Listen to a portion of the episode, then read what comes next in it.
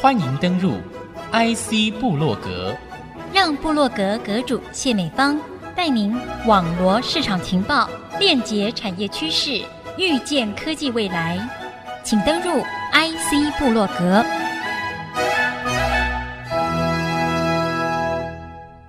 这里是 IC 之音竹科广播 FM 九七点五，欢迎听众朋友再度收听 IC 部落格，我是阁主谢美芳。我第一次要用这样的一个小标题破题，暖男哦，不止可以帅，而且还可以拥有一路到顶的学术殿堂履历。访问的男主角呢，就是这么一位超级校长。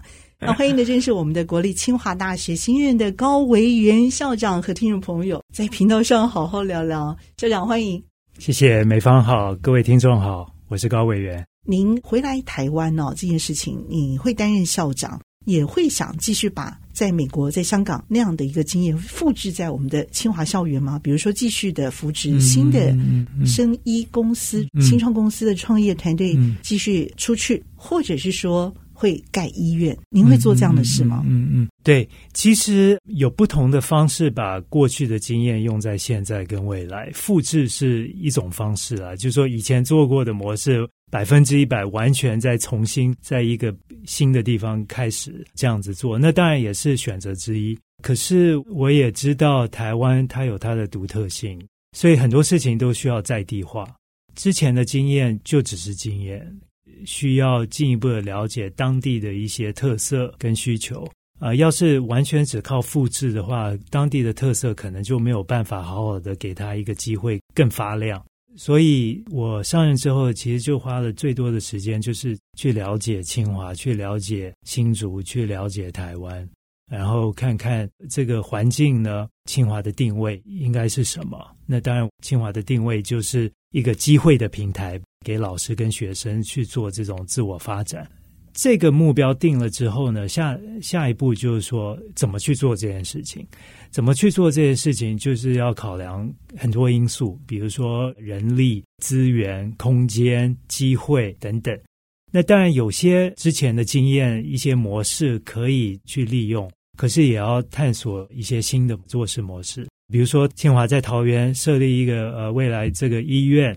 跟当时我在港大跟在深圳的这个医院，虽然都是医院，可是时间、地点、它的环境、它的法规、它的一些文化都不太一样，所以就说做事的方式呢，那也一定需要做相关的一些调整。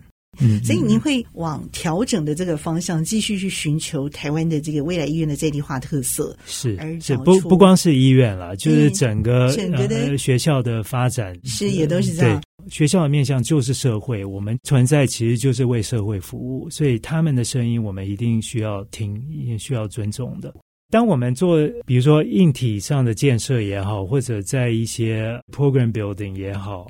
初期最关键的问题就是说，我们为谁做？为什么要做？比如说桃园这个医院，为什么我要盖这个医院？要不然就是说，呃，当时我们设立台北政经学院跟半导体学院，为什么？为谁我们要做这些事情？嗯。那我希望这些答案呢，其实都是社会跟老师跟学生，就是说，我们目标就是为人。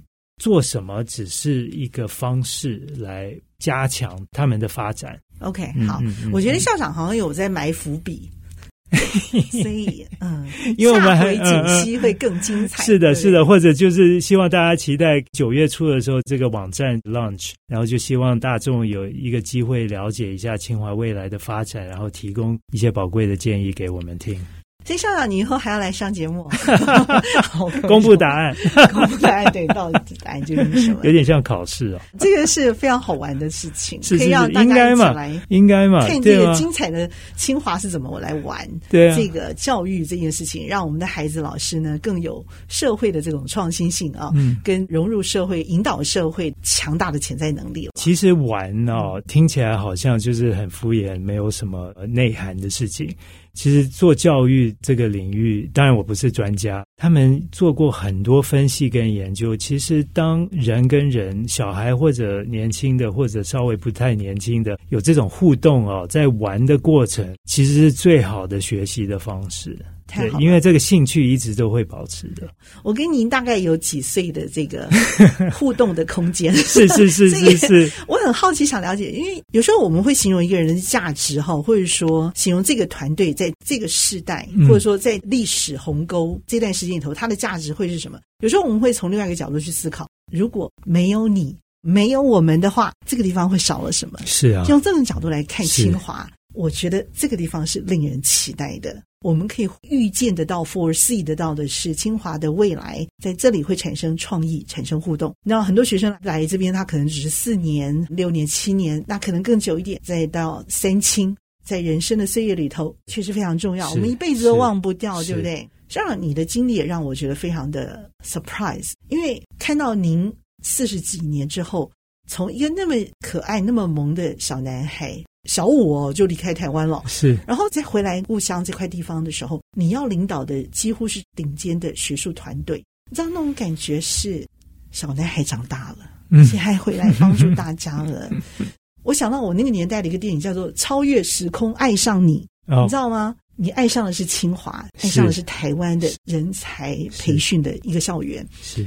嗯，你刚回来的时候，那天心情到底激不激动啊？因为遴选还需要啊、呃、通知您，呃，一个过程，还要一段时间，还有一个过程啊。对，对老实说，那个是煎熬吧？是，当然是一个过程，也是很重要的过程，因为让我进一步的了解清华，可是也给我一个机会，更认识我自己，我要什么，我的未来，我的期望对自己是什么。所以也十分感谢清华给我这个机会，呃，遴选的过程，让我进一步的了解高委员这个人是谁啊。那当然就是回到刚刚提的，就是说，很多人问我为什么要回台湾。为什么要来清华？嗯，这这个问题可能是每一两天就会有人问这个问题。然后为什么呃两岸局势这么紧张啊？放弃这个薪水，然后等等，就是各种各样的原因。然后这就回到我刚刚说的，每一天每一个人都面临的大大小小的选择。那当然我就选择这个是我的选择。这不是说是对或者错或者唯一的，每一个人都有他衡量的一些方式啊。嗯，呃，为什么我要回台湾？为什么这个时候？那当然是蛮多元的啦，就是说父母亲家庭也是原因之一。在龙潭吗？啊、呃，对对对对对、哦、对，他们退休之后，因为我父亲是驻外人员，所以很多年在国外，然后最后退休，决定还是搬回台湾。当初出去是经济部官员，对对对对对，是以子女的身份，是是是是，嗯、也很荣幸有那个机会，欧洲、美洲都有一些接触跟了解。回台湾其实对我来讲。可能最重要的因素就是，我觉得这是我一个成长过程中的一个新的一页。怎么说呢？不是说我以前做的事情没有一些价值了，不管是开公司啊、教书啊，或者在美国或者不同的平台上工作，当然学了看了也不少了。那就说，下一步应该是什么？自我规划，就是说这条路要怎么走。我想这是一个很好的机会，让我探索这个问题。嗯，回到台湾，是我听到现在为止哦，我对你的印象你知道吗？你真的就是美国人，因为我真的觉得你的想法十分的西化。这是一可能因为我一直都在国外嘛，环境的影响也一定会有嘛。对于这样的一个想法，在台湾刚刚接触的这段时间里头，我觉得一定会有一些些的小违和。我发现我用的一些名词在台湾这边你都听得懂哎，嗯，所以你一点都不违和。哎，没有，不一定，不一定。你当初有没有一些小地方不太适应？像我刚刚来新竹的时候，我觉得风也太大了。嗯、风还好啦，那你觉得还好、嗯嗯？因为我很怕热，所以偶尔吹吹风还蛮好的。你怕热，所以这个风是蛮热的，是不是？对 对，气候异常是真的比较对，气候是需要一段时间。可是香港也很很潮湿，也很热嘛，所以也习惯了。所以你在美国极冻的时候也待过，在香港极热的这个热点也都待过。是，所以台湾对你来说是气候宜人，是宜人。不过我不是四季分明，可是至少宜人。所以您是怎么样来维持您的心里头是这样的多元而有弹性？而且杂志上有报道您啊，每天还是有举重啊，这个训练，是我蛮喜欢运动。你内外兼修，诶，让你达到这样的一个平衡的一个状态。嗯，有些人认为我可能每天的生活蛮 boring 的，好像就是早上起来吃饭，然后运动、上班、回家。自己煮饭，然后整理一下东西，睡觉，然后重复。呃，我觉得蛮沉重的。我一开始就要举重，我连举都举不起来，我这一天都会很沮丧。我想说，我晚上下班回家，我更举不起来。对啊，所以先做嘛。所以这是你的诀窍。对啊，就是说这个也是一个个性吧。人本来就是一种惯性的动物嘛，有些事情你一直重复，好像。不做也怪怪的感觉，这这是我做了多久啦？蛮久的，有真的有几十年了。对，至少大学那段时间。我们节目其实非常的精彩，但是需要休息一下，稍后呢再回到线上，继续透过我们新任的清华大学高维云校长哦，这位我口中所称的超级阳光暖男哦，这位校长哦，和听众朋友继续来分享这个校园当中的新梦想。谢谢。休息片刻，稍后回到 IC 部落格。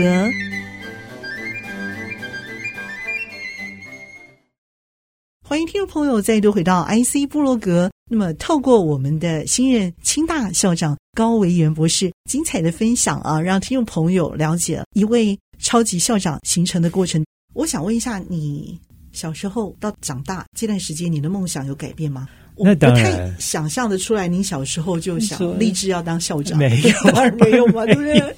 我可能会说，哎，为什么要去当校长？就说谁会去当老师？那究竟发生了什么事情？你转变如此之剧烈？嗯、呃，这个很有意思哦。因为不管这个生命线上我们站在哪一点哦，要是完全可以知道未来发生什么事情，有利有弊啦。就说往好的方向想，就说诶，这个目标很很具体，然后我们就往那个目标走。可是同时呢，你可能会失去一些新的机会，因为世界一直在变嘛。所以就说有的时候。要碰碰运气，然后有的时候要做一些新的选择，需要一些勇气。这是一个个人的想法。我认为人生这样子就会更多颜色。当时小时候，其实我也很感谢父母亲啊，因为他们工作的关系啊，然后从美国调到荷兰那段时间，呃，决定我一个人可以继续留在美国上大学。所以从小高中的时候就开始自己住。这就代表啊、呃，每一天早上我起来做决定，完全是我自己来做决定。上不上学，没有人会逼我去上学。所以你旷课过好多天，我做过很多选择，对，还可以考这么好的学校。我做过很多选择，所以我认为这种独立。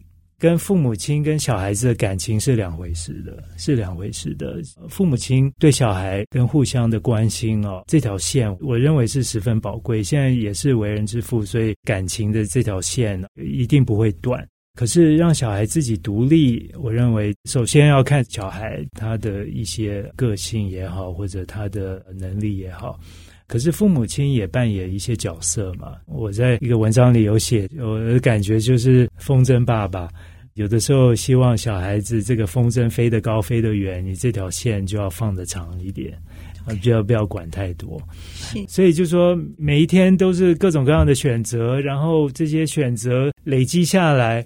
我现在就住在新竹，然后清华上班，然后有机会跟美方来做这个交流，这就是四十多年的选择到今天。我真的要跟听众朋友坦诚哦，邀请我们的高维元校长进录音室呢。可是从今年的二月等到现在，哎呦，常常进入超过半年之久，所以是真的是不是只有我在等？我想听众朋友大概不晓得等了这么久，也不晓得要等的是这个号人物。所以校长，我觉得有一些些人生的点哦，你站在那个特殊的点再回头去看的时候，你会觉得说哦，还好我有去参与过那一段，你知道吗？我觉得你人生当中应该有很多段是不断的提醒你自己可以精彩过这样的一个事件，对不对？你开过公司，对不对？嗯、对，办过教育嘛？是。当过大学校长、副校长嘛，嗯、对不对？这个荣誉教授，对啊，获奖无数，对不对？哎，校长，你可不可以讲一件让你觉得我还想做什么？作为今天这个国庆日，国庆日听众朋友的好礼物，是我一直有一个梦想啊，就是说我想学开飞机。哦，哦，然后其实我开始学就是单引擎的飞机，可是因为各种各样的选择，我没有继续。那我希望之后有机会再回到驾驶舱里面，然后把我这个开飞机的执照给得到。你开过其他引擎的机种是不是？开飞机刚开始都是单引擎，哦，都是单引擎开始。嗯、所以这表示说，你陆海空里头只有这个东西没有 操练过吗？你应该做了很多好事情吧？怎么讲？没有，我是蛮喜欢，我是蛮喜欢，就是说这些新鲜的事情啦。因为我认为一个人过一辈子，总要做一些，就是说有些挑战，然后有些自己的兴趣，有一点放松这种顽童的心态啊。看生活，这是应该是蛮 healthy 的呀。Yeah, 我觉得你的核心价值里头有一定要做的经典定律，一定要去完成的大事儿，因为这是人生的责任。好，是，但是少了这一块的话，好玩的事儿就显得没有意义了，对不对？嗯，对，也不能每天玩，还是要正经八百做些事情。可是要平衡嘛，呃、要平衡。OK，我我常常跟我小孩说，Life is a balance。嗯哼，Life is a balance。所以。其实从骑脚踏车，我领悟人生 balance 吗？对，脚踏车就是随时你都要 balance，而且这个速度的控制，什么时候刹车，前面突然一个摩托车插过来，你要怎么反应？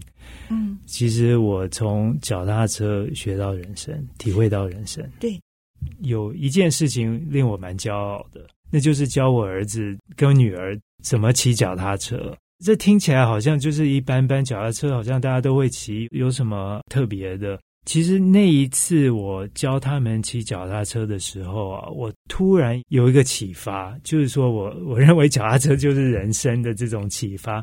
为什么呢？因为当然每个父母亲对他的小孩都是给百分之一千的，希望可以保护他，让他们好好的成长，给他们各种各样的资源或者帮助啊。呃，然后一家好好的这样子成人啊，然后走到未来。那时候他们差不多四五岁的时候，就是就是小小孩懂事不懂事的这个阶段。因为我很喜欢骑脚踏车，认为你们一定要学脚踏车。呃，因为以后你可能也需要骑脚踏车去上下学啊。可是我那个时候我教他们骑脚踏车的时候，就是很传统的，就是扶着他们，然后他们就是骑。然后就扶了三十分钟，我真的腰酸背痛啊，真的不行了。因为他们脚踏车都很矮嘛，他们小，腿也不是很长的，小巧的。然后最后我就要做一个决定，就说要不要放手，因为这样子不可能会学会嘛，一直在旁边推着他这样子。然后我就做决定，好，下一次我推的时候我要放手。然后我也跟儿子跟女儿说，爸爸推一半的时候会放手，我不会跟你讲。然后他们想了一下，也就说好，OK。然后我就推，然后他们就骑，很努力的骑，然后那个腿就这样子很用力的去骑了。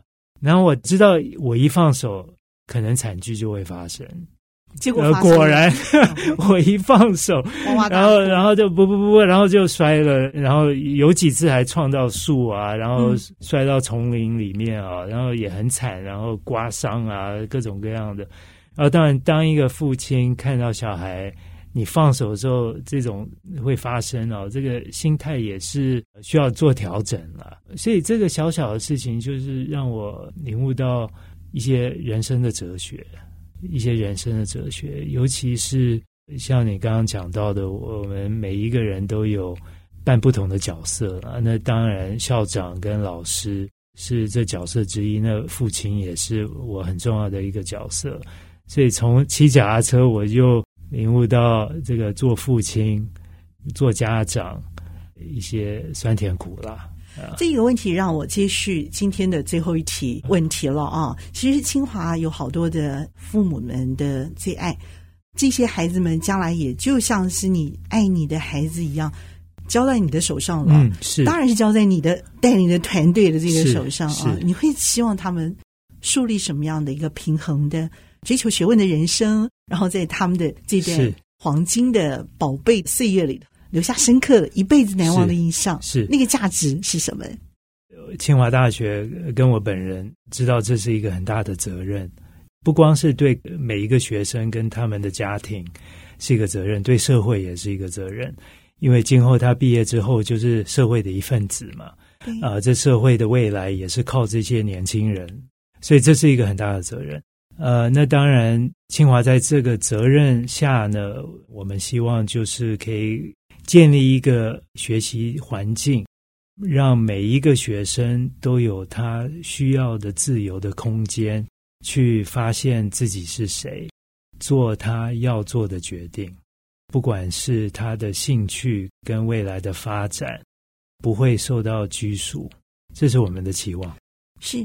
这段提醒也再一次的让我们回味到，当我们年轻的时候到老的时候啊，一个终极的一个平衡的一个价值，就是去不断的找寻不同时期的自我定位，同时去完成这样的一个每个人的天命哦。哈，我觉得这真的是每个人需要去自我探索而追求的一个完美的一个自我价值。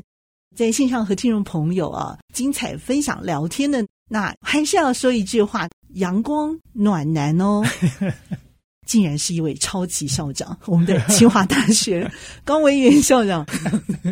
所以在台湾的这段时间相处下来，就是说回来故乡了。虽然是热风比较大的这个新竹风城啊，都过得还好吗？习惯吗？都很好，我蛮喜欢新竹的。嗯、我我不认为新竹是什么美食沙漠。我最近出去吃一些小吃啊，跟餐厅啊。其实比国外我之前的一些经验都好，我蛮喜欢新竹这个地方的。清华把你照顾的挺好的，对啊，也很感谢同仁们，太好了。嗯、那也继续的爱上我们的新竹清华，继续带领清华孩子们完美的追求成长。谢谢我们超级阳光暖男帅哥 校长，哎，不好意思，谢谢美方，谢谢高校长，嗯、谢谢听众，谢谢听众。IC 部落格，我是谢美芳。那么和我们的校长一起在频道上和大家 say goodbye，拜拜，拜拜。